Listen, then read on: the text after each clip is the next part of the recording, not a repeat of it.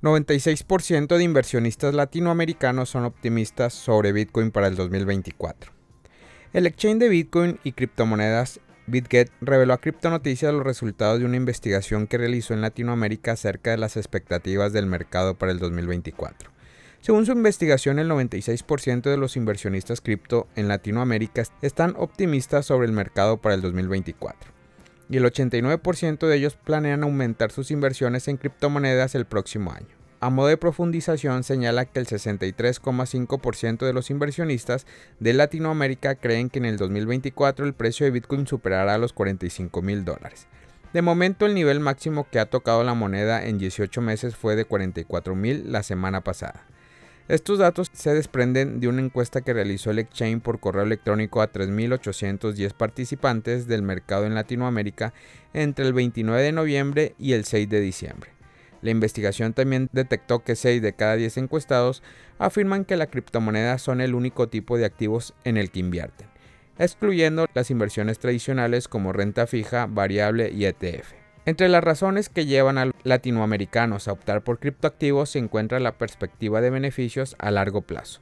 Seguido de la diversificación de activos, Latinoamérica siempre fue una región con un nivel de aceptación cripto increíblemente alto, siendo un referente a nivel mundial, tanto desde el lado de la aceptación de los usuarios así como los proyectos que desarrollan en la misma. Dijo al respecto Maximiliano Inz, director de expansión para Latinoamérica en BitGet. A su vez, INS anunció que prevén tener un BitGet un crecimiento del 100% en cantidades de usuarios para el primer semestre del 2024, dadas las expectativas y su desempeño en el 2023. De enero a noviembre de este año, en comparación con el mismo periodo del 2022, tuvieron un aumento del 123% en usuarios y del 195% en el volumen de trading en Latinoamérica. De acuerdo a la investigación de BitGate, la mayoría de los latinoamericanos encuestados invierten en Bitcoin mientras tanto el 32,6% en Ethereum, el 15% en stablecoin y el 7% en otras criptomonedas. El estudio también distingue diferencias de las inversiones en criptoactivos en Argentina respecto al resto de Latinoamérica. Precisa que los argentinos invierten más en stablecoin, que es un 20,2%, que los brasileiros un 13,4% y los latinoamericanos en general un 15%. Como ha reportado Noticias, el interés de los argentinos en las stablecoins se debe a su intento por mantener el valor de su dinero en paridad con el dólar en medio de las desorbitantes inflaciones interanuales que ya supera el 160%. En relación a ello, distintos exchanges como Ripio y Lemon han comunicado que en Argentina las stablecoins son los criptoactivos más usados en su plataforma.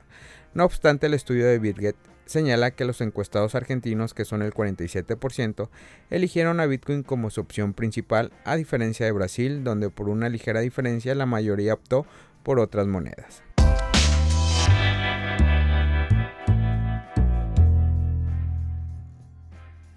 Ex desarrollador de Ethereum afirma que el 70% de ETH fue preminado.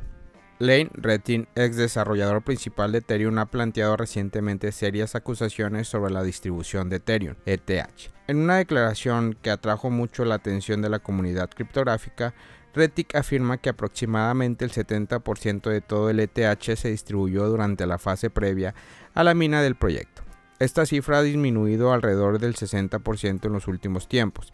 Esta revelación ha planteado dudas sobre las transparencias y la equidad de la oferta inicial de moneda de Ethereum.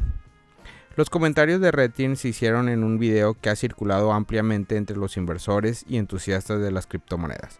Expresó incertidumbre sobre el porcentaje del precio de ETH preminado, sugiriendo un rango que podría oscilar entre el 10% y el 80%.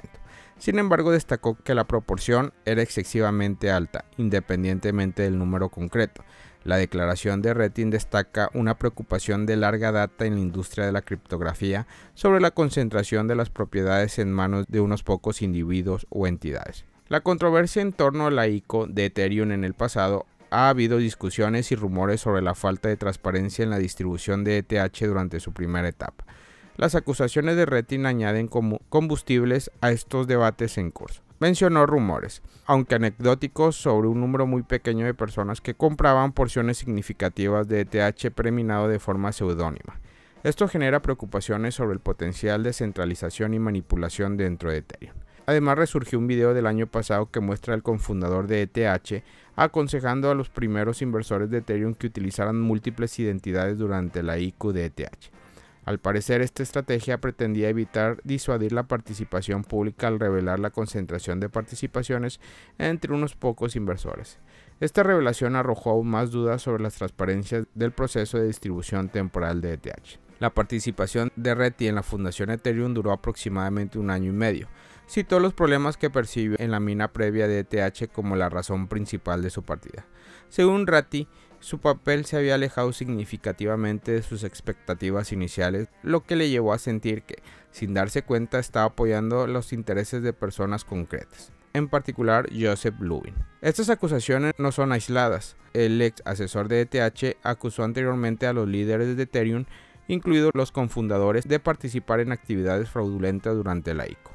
Comparó la supuesta mala conducta en ETH con el infame fraude de FTX, afirmando que es significativamente grave. Las recientes acusaciones de Retin han reavivado las preocupaciones sobre la centralización del poder y la riqueza dentro de Ethereum.